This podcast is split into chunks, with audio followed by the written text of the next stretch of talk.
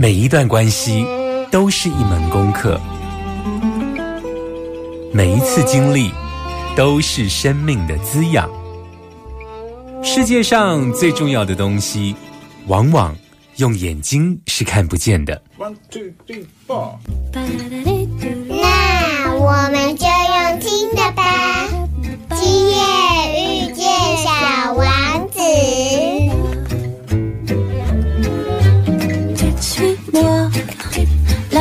suis-moi. Et si je suis pas, suis-moi, là où je suis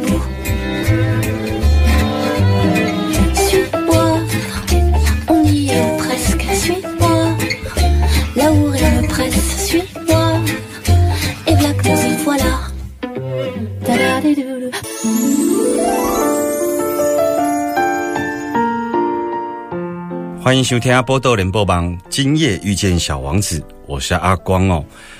我的这个新书呢，在十月七号已经开始预购了，谢谢大家的支持。现在实体书店都能够呃买得到哦。我的新书叫做《在故事与故事之间穿越》哦。在我们的节目中呢，其实不止一次有谈到一个观念哦，就是认识一个人就像是阅读一本书。有时候呢，我们在交换名片的时候，就像是在看书的封面。那有时候我们跟人之间有比较深入的了解的时候呢，就像是看的目录。我们会透过目录了解这一个人的架构，知道这一个人的一些呃人生标题。但是有一些人来到我们的生命中，可是会读进我们的生命里头的哦。那这样子的故事版本呢，其实都要我们愿意停留下来，多留一点时间与人交流的时候，才能够真正的读到书里头哦。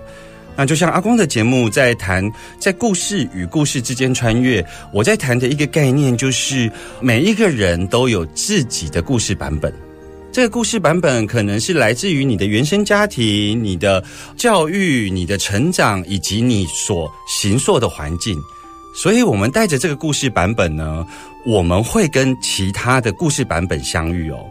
那如果我们一直执着在我们自己的故事版本，认为我们的故事版本就是一个世界观的时候呢，这个故事版本就没有办法扩充了，你知道吗？所以呢，为什么会有些人说人到中年之后啊，会越来越僵化？因为啊，他的人生阅历不断的在复制、加强自己概念里头的那一个故事版本。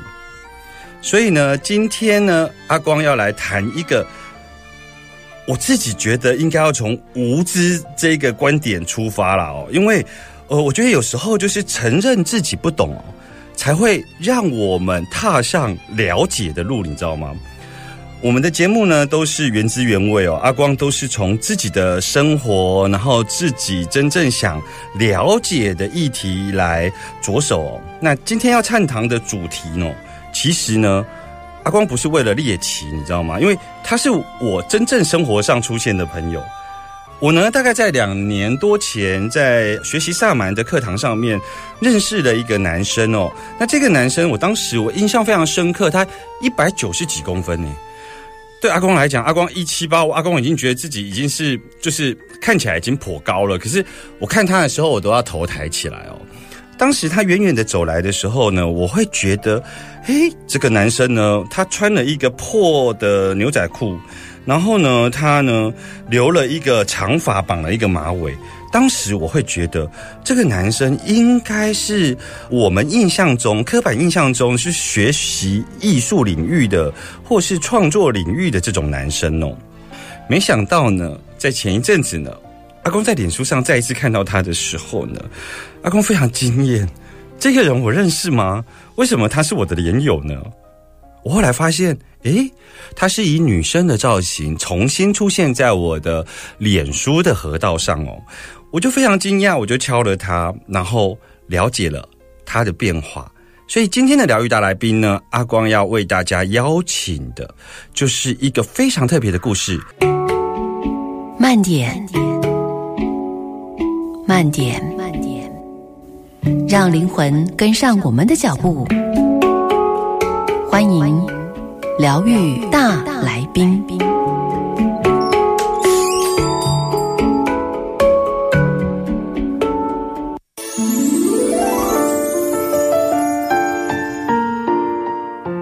欢迎多登来兰波多联播榜。那今夜遇见小王子，我是阿光。今天呢，要为大家邀请到的疗愈大来宾呢，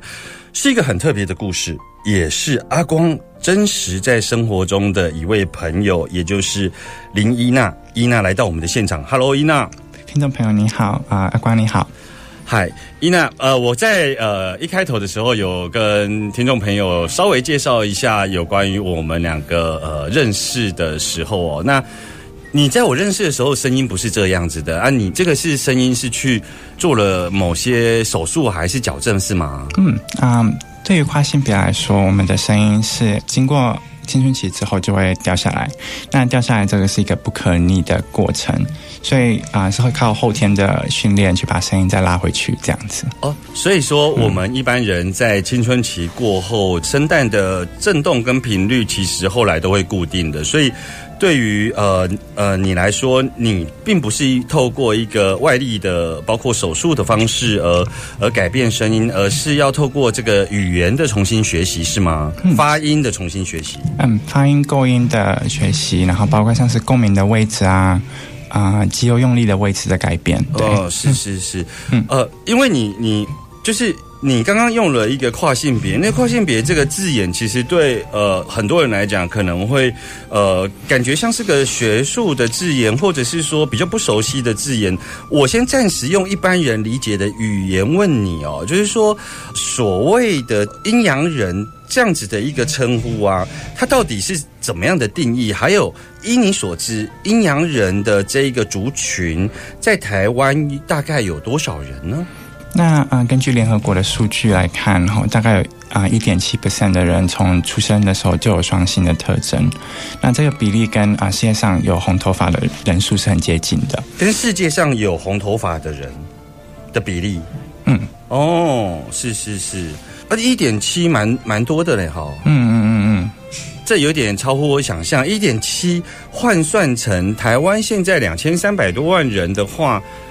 有将近四十几万人呢，哦。嗯，那你刚刚讲到的这一个有双性的特征，这个这个特征指的是什么呢？嗯，双性的特征就是指说啊、因为我们生理性别都是在出生的时候决定的。嗯哼，那这个决定的方法是由医生看着这个性征的外观来做决定，嗯但有时候其实它的外观并不是很清楚或明确，嗯所以它就会有一种不明显的情况这样子。嗯嗯嗯嗯嗯嗯，所以双性人指的是他算是。他是有不同性别的染色体，还是说他有双重性器官，还是说到底他那个那个界定的幅度多大呀？嗯，它界定的幅度非常的大，包括像是说染色体的特异，然后或者说像是对于性荷尔蒙的不反应，像包括就是说啊，有个故事就是在多米尼哥有个村落，那他们的小孩啊，包括基因上的缺陷，那他们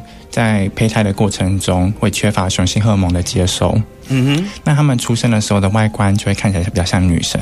但他的染色体是男生。那这些小孩大概到进入青春期的时候，接受到男性荷尔蒙，那男性的器官就会出现这样子。但是他看起来像女生嗯，到青春期以前都看起来像女生。哦，所以也就是说，所谓的阴阳人这个议题，比较不让我们所有机会去碰触到，是因为他很有可能在出生的时候就被。医生还有家长做了第一次的决定，那有一些甚至是像你刚刚讲的多米尼克的这一个例子，它就会是好像它都是属于那种个别经验啊，它并不是一个族群。嗯，它好像都是呃停留在个别经验，然后去寻求方法，有点像早期的罕见疾病哦。比较像是，但是我们我们有很大的一个社会上的期望，是希望说啊，你如果不是男生就是女生，所以我们会把阴阳人试着把它放入某一个盒子里面，是男生或是女生的盒子。我们从来好像并没有想要说让阴阳人以他们原本的姿态存在。嗯 OK，我我大概听懂你的意思，是因为我刚刚在讲说，呃，他好像回到那个个别经验。那你补充说明到，就是说，比方说我们小孩子在出生的时候，发现他有两个性征，也就是他同时拥有男性跟女性的生殖器的时候呢，往往我们的这个社会性的思考，或者是说我们目前比较狭隘、限制性的思考，都会想办法把它放进二元里头做一个选择的意思嘛，对不对？嗯，是的。是，那你觉得如果让它用原样态去呃生存的话，呃，你你怎么理解现在的这种处理方式啊？嗯，我想他们这些现在的处理方式，主要还是看着生理性别的外观，然后去加迫在这位营养人的身上。嗯比如说他看起来外观比较像男生，那我们就以男生的方法去把他培养长大；如果像是女生，那我们就把他女用女生的方法培养长大。但并没有去思考到，她可能在胚胎成长的过程中，她可能一直以来是缺乏某一个部分的发育。嗯嗯嗯嗯，那她的生理性别可能也会跟啊、她的心理性别跟生理性别会有一点差异，但这块是并没有被考虑进去的。是因为阿光自己念宗教学哦，就是说，其实这里头蛮值得大家来思考一个问题，就是说。假设我们的孩子在出生的时候拥有两个性征，那医生跟家长其实已经做了决定，让我们用哪一个性别，就是我们的限制性的这个呃思考，我们把它放进了某个性别里头，好让它在这个社会里头好生存哦。但是这里头有一个伦理上的问题，就是说，所以是医生，所以是父母决定了我们的性别，而不是上帝呢？我想这个好像有一个很很很著名的啊心理实验，就是说我们把小孩子的性别在很小的时候就是有动手术去做决定，然后成长上他原本是一个男生，但他的器官不是很明显，所以他就把他手术成女生。嗯，那他染色体上以及他的心理的性别一直都是男生，但他是以被女生的的方法来抚养长大。那是到他后来，就是这位他后来受了蛮多的痛苦，就是因为他他们那时候的实验是说，我们也许以女生的方法来成长，但这位就会成为女性，但并不是如此。是是是。其实，在我们今天要来讨论这个话题的时候，阿光做了一点功课哦，就是说，呃，就如同伊娜在呃一开始的时候跟我们说到，其实一点七。百分比的这个比例啊，在台湾换算起来大概有四十万个阴阳人哦。那这四十万其实是一个不小的数字哦，而我们会觉得我们在生活中感觉不到他们的存在，是因为他们在一开始有很大一部分就会透过医生跟家长，或者是我们这个社会的要求，要求要他们放在男性或女性的框架下面去生存，所以。简单来说，我们是把人家塞回柜子里头，你知道吗？那最近不是台湾的这个不孕症的情况很多吗？那其实你知道吗？有很多人啊，他原先是染色体是双性的这个染色体的问题，所以他一直以来都是当男生在抚养，结果到结婚之后才发现，哎，怎么一直是不孕？检查之后呢，发现他虽然外观上有阴囊，但是阴囊里头没有精子哦。但是他的身份证上面可是男性呢，所以呃，双性的这一个阴阳人的这个问题，为什么阿光想要讨论呢？是因为如果我们在一开始对于阴阳人有正确的认识，就可以减少很多人在生活了到成年之后才发现哦，原来自己。是阴阳人，那其实是一开始的时候，我们在医疗上就做了某些处置喽。回来我们要继续聊更多有关于阴阳人相关的知识哦。我们马上回来。慢点，慢点，慢点，让灵魂跟上我们的脚步。欢迎疗愈大来宾。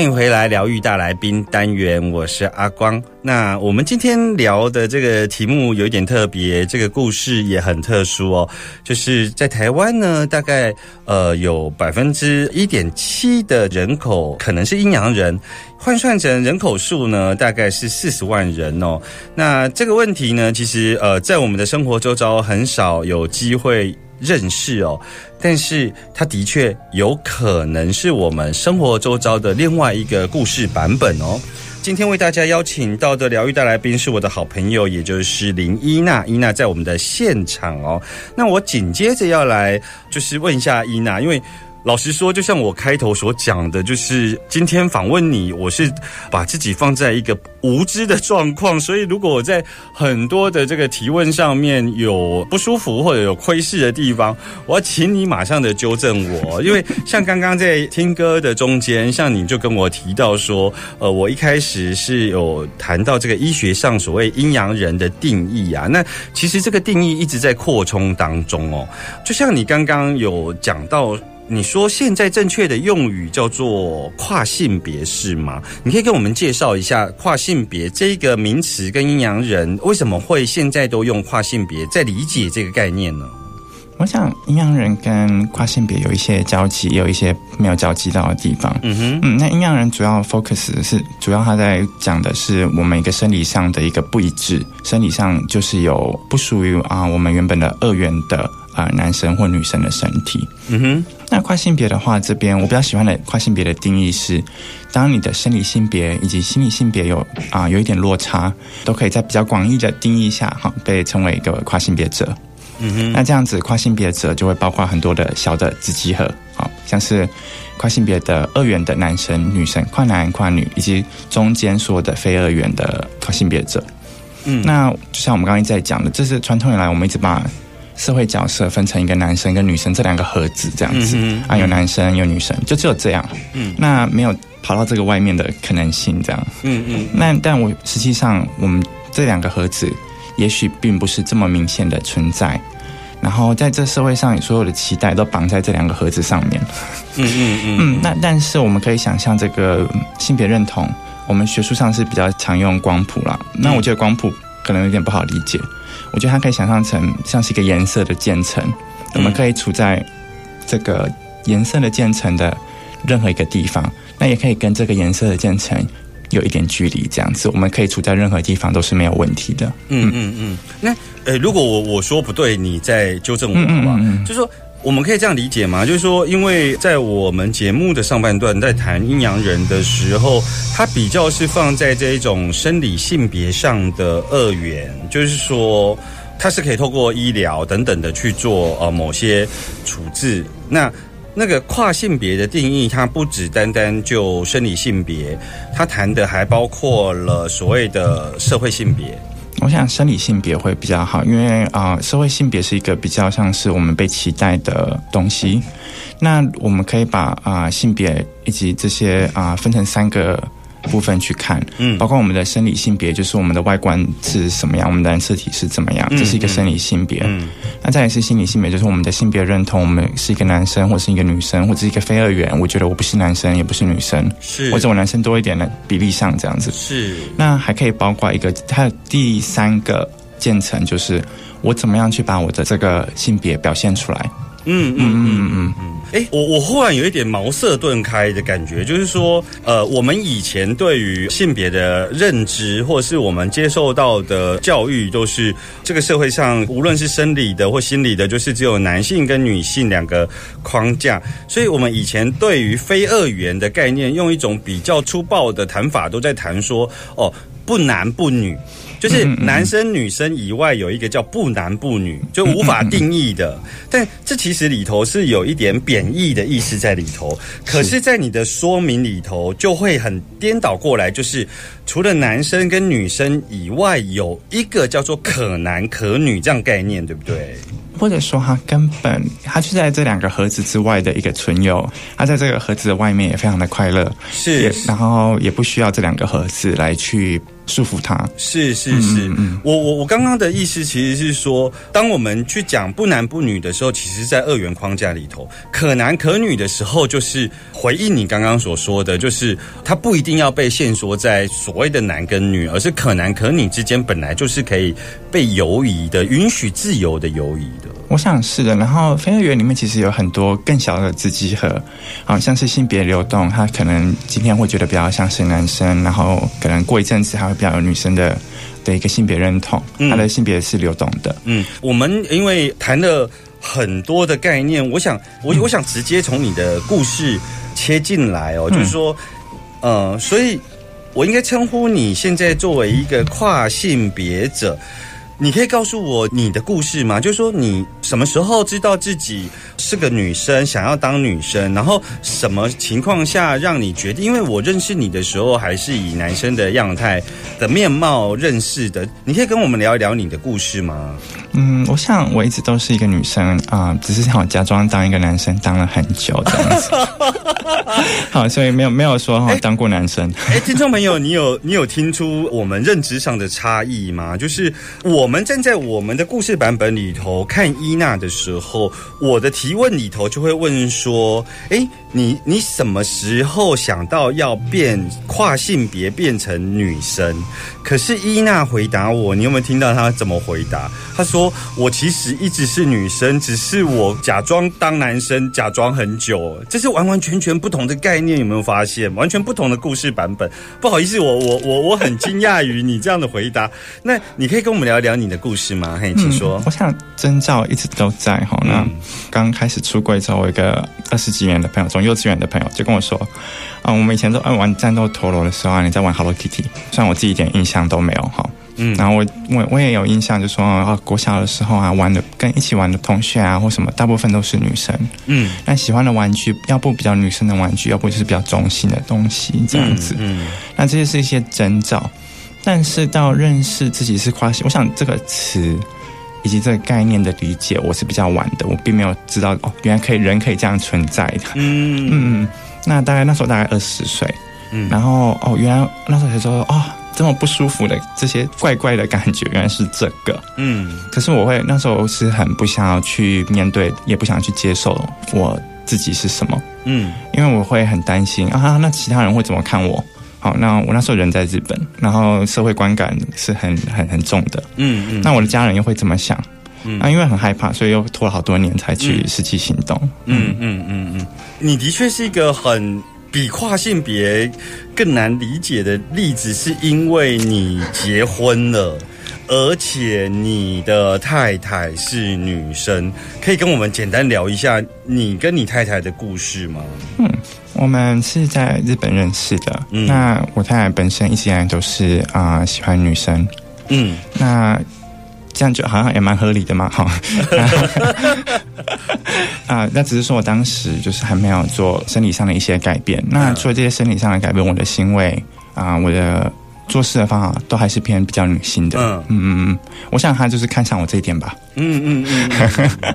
我我觉得你这个还蛮特别，因为我相信听众朋友听到这里一定会呃有一些我们自己刻板的印象，我们又放回那个两个盒子里头，就是伊娜作为一个跨性别者，她从小就认为自己是女生，所以我们会认为她结婚的对象会是个男性哦。可是呢，她是真正登记结婚的对象却是个女性呢，就往往哦打破我们原本的那个思考。她今天的所有的那个回答都是在打破我们原来的那个框架，而且、呃你的老婆是美国人是吗？嗯，是是啊，他他听说一开始的时候跟你认识的时候，你当时在日本还没有那么完全做自己的时候，他是跟你没有来电的。嗯，也不能说没有没有来电啊。好，我嗯，后来来电是后来我换我搬去美国之后这样子。嗯，但那个时候你在生生理上，就是外观上面有比较呃大的改变是吗？那时候并没有，那时候就是跨性别，它这个整个过程，我想每个人走的速度快或慢不太一样。嗯哼，那有些人会从，因为真的要做一些生理的改变是很大的决定。嗯哼，那大部分的做法，我们会先从服装的改变啊，说话的方式的改变开始，嗯比较从我们可以做得到的事情开始这样子。所以这样时在日本就比较有啊，我穿不一样的衣服这样子。嗯嗯嗯嗯嗯嗯，哎，可是我有点好奇，就是说，哎，像台湾的同婚，其实才过没几年，而且我们台湾同婚好像没有，呃，完全开放外国籍的配偶能够合法登记啊。那你们当时是怎么登记的呢？嗯，就是男生跟女生的哦 的登记。就是你身份证上面是男性，然后你的太太是女性。嗯，那虽然事实上你的太太是喜欢女生，嗯，我上次就被说这样是不是诈骗？所以你是你太太也是跟你就是真的在台湾是合法登记的夫妻，就对嗯，是。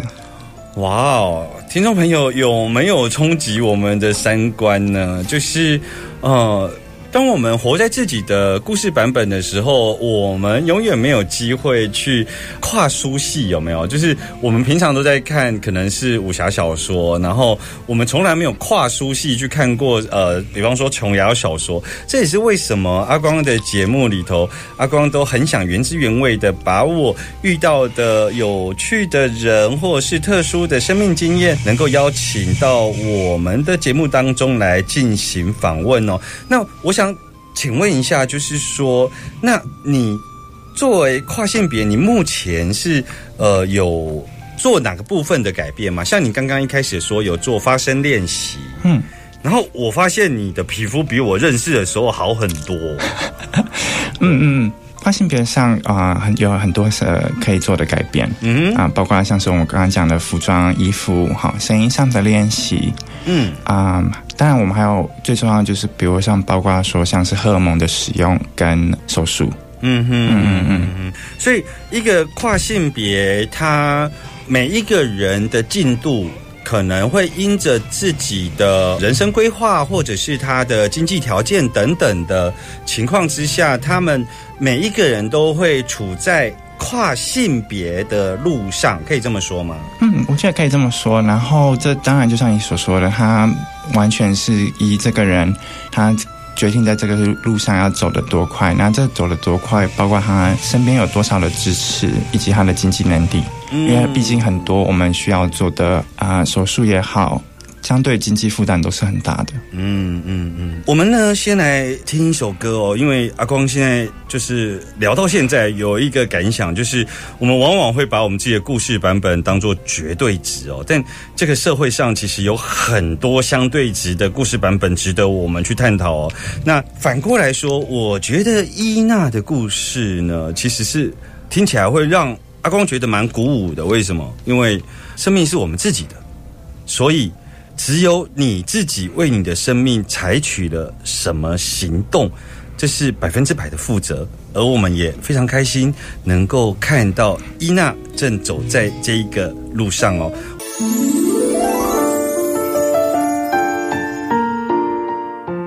欢迎收听《波多连播榜》，今夜遇见小王子哦。那现在为大家邀请到的我的好朋友，也是今天的疗愈大来宾，就是林伊娜伊娜哦。那我们今天聊的主题是有关于跨性别哦。那伊娜，我们刚刚有简单了解到了你的故事，也就是说你是一个跨性别男跨女，可是呢，你的结婚对象是个女性哦。那我想了解一下，就是说，因为你的这个人生的这个时间序啊，刚好是在你是男性的这样子的一个生理男性的情况下，你们去做了结婚登记，所以你们刚好符合那个二元的那种一男一女的方式，所以去完成了这个结婚登记。那其他的跨性别者如果要步入婚姻，他是需要有呃多少的门槛啊？嗯，我想台湾同婚我们也通过了，所以其实并没有什么我不能结婚的问题，因为你要不就是以一男一女或者是以同性的方法去做结婚，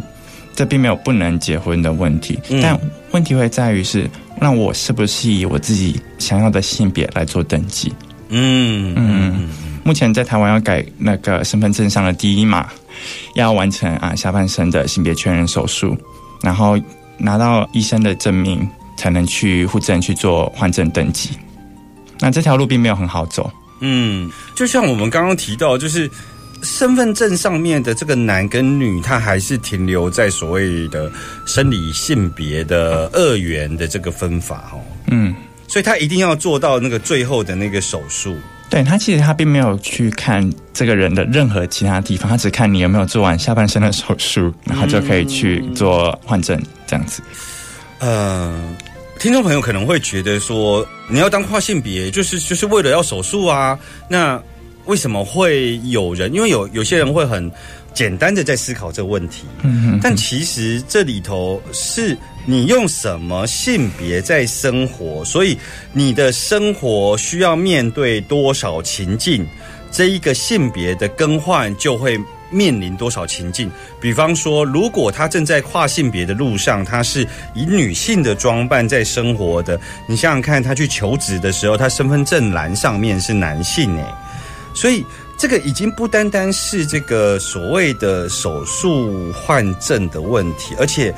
手术的这个路程其实也非常的漫长，而且经济非常的呃重，对，不是每一个跨性别者都能够一步到位嘛，对不对？嗯，是。所以呃，在你所知，所谓的免诉换证啊，这个事情的不合理性、啊，你可以多说一些吗？嗯，我想它的合理性跟不合理性，我可以在这边讨论一下。嗯我想免诉换证可以给跨性别者很大的慰藉哈，我们不用在呃文件上一次又一次的被出轨哈，然后被提醒说哦你是生理的男生，生理的女生。嗯那其实我是比较想要有一个可以讨论的空间，然后也可以去理解，比如说反方不会说，那就会说，那如果免术换证的话，好，那我就我是不是就可以随便去改？那我就可以做一些不道德的事情，这样子。嗯嗯嗯嗯嗯那我想有些人应该不会花这么大的力气哈，去改证件做一些这种事情。嗯嗯，那个人的话，我是觉得这个东西可以做一些啊、妥协。那比如说免术换证上有一些精神科的诊断来做一些担保，做一个妥协这样子。也就是说，可能要有一段时间的观察，然后有精神科担保的情况下，那你就可以去做。我记得欧洲是这样子的。嗯，可是这样子会不会我们又把它摆回医疗的这个天平上面去衡量这件事情呢、嗯，我想跨性别的这一块一直以来都没有办法跟医疗完全的脱钩，这个是比较困难的地方。然后第二个就是因为在啊、药物的使用上，其实我们都还是会需要使用到医疗的，所以这块其实我觉得跨性别跟医疗它本身有没有办法脱钩，我觉得还是有点困难的。嗯，我的意思是说，因为我们在破题的时候，一开始在谈所谓的阴阳人的时候，我们就在提说，因为许多的阴阳人在他出生的时候，就让医疗去做了判定，就是说帮忙我们做决定，就是说哦，你接下来的人生用男性的方式去生活，或用女性的方式生活，就是说我们还是。就这个社会的概念如果没有变，它还是二元的时候，当它放在医疗的这一个程序里头的时候，就有那样子的情况发生。那跨性别，它如果说这个概念的扩充没有被普遍的人所认知，或者是说这样子的一个认识没有进到整个医疗的教学系统的时候，那个培养出来的医生，他在判定上面，依你目前跟身心相关的这个科系的医生来谈，他们是有受过特别训练，还是怎么样？还是一般的精神科医生都可以做这样判定呢？我想这就很很吃是哪一位精神科医生。好，那精神科本身当然也有想法比较前卫的，也有想法还比较保守的。嗯嗯，那在这个诊断上，过程就会非常看这个医生他的觉得要做多少的评估，嗯才能给你开性别不安的诊断证明，这样子。嗯嗯嗯嗯，可是，当此例一开，所有的身心科的医生其实都可以开这样的证明。那我们其实这就叫友善医生呐、其实像呃艾滋感染者，他们也有一个表单，是哪些牙医愿意为他们看诊嘛？所以你们也是有这样子的，就是有呃 假后到修博为医生就对要了，要要，是。我们会有啊、就是我们的资源，就是说我们可以去找哪些医生，这些医生是友善的，也是有理解的，嗯嗯嗯。过程上就会比较顺利。那他的门诊就很明显有很多跨性别者在外面等待叫号码的时候，就很多。有。有，是是是是是，嗯，然后如果像相对比较不友善的，或者说就是没有在表单上的，就是一般的医生，我也有去过，那过程就会比较辛苦，嗯。嗯，像免诉换证这个诉求啊，好像目前所谓跨性别者或性别运动者，其实一直在谈这个诉求，好像最近有一些斩获，对不对？嗯啊、因为毕竟这整个过程我们是留给在台湾是一个证件上的改变，是这个整个的决定权是留给户政去做决定的。嗯那哼，户政也是依照条例来行事，那也就是说，它并没有所谓的法规再来规范说性别更换的这个，它是一个条例，所以他可以借由诉讼的过程来推翻户政的不愿意啊之类的。嗯嗯嗯嗯那之前的成功的案例就是户政是败诉的。也难怪啦，因为你想想看啊，我同志运动在这一路上近几年，它其实并不是一开始就是在立法院这个主战场上面去谈修正民法，而是他去谈，就是说，当整体都在二元的性别思考的时候，为什么我们的民法在结婚上面是一男一女，这个有没有违宪？所以。如果听众朋友还记得的话，其实是一开始是因为视线，所以像伊娜所讲的是说，像户政这些执行单位啊，他们自己在这个栏位上面，像身份证的栏位上面，它有这个所谓的男性、女性二元，所以当这个部分的执行层面上升到宪法层次的时候，往往都会败诉，是因为我们其实也没有针对跨性别有相关的法律，对不对？嗯，并并没有明确的条例。嗯，是是是，今天时间过得很快哦。我我想这一个议题其实是呃生活面向非常的多元。我下个礼拜要持续的邀请伊娜来到我们的节目当中哦。那在这个节目的最后啊，阿光花一点小小的时间哦，就是说。阿光曾经有一段时间担任过民政局长哦，我非常了解这个身份证上的这个资料啊，这个证明啊，其实是为了国家管理上的方便哦，也就是像伊娜刚刚讲到的这个户政的资料，这个需求啊，其实只是一个人口统计上面的一个记录层次的这个需求哦，所以当然没有所谓的法律上去讲说身份证上面一定是男性或女性的一个相关细则。其实内政部只是透过了一个行政命令哦，就要求我们一定要在上面填上男性跟女性哦。而今天伊娜的例子不是单一个案，而是在台湾有将近四十万人都是有这样子的一个需求的情况下，所以这也是为什么我们今天来讨论这个有关于跨性别这一条这样子的一个族群哦。那阿光必须说，就是说，哦，我们每一期节目都会请来小王子来帮我们聊一聊京剧，但今天阿光要自己说。阿光说，承认我们还有不了解的事情，不要急着去评断一个我们不理解的人，是让生命充满弹性的不二法门。我们下周见喽，拜拜。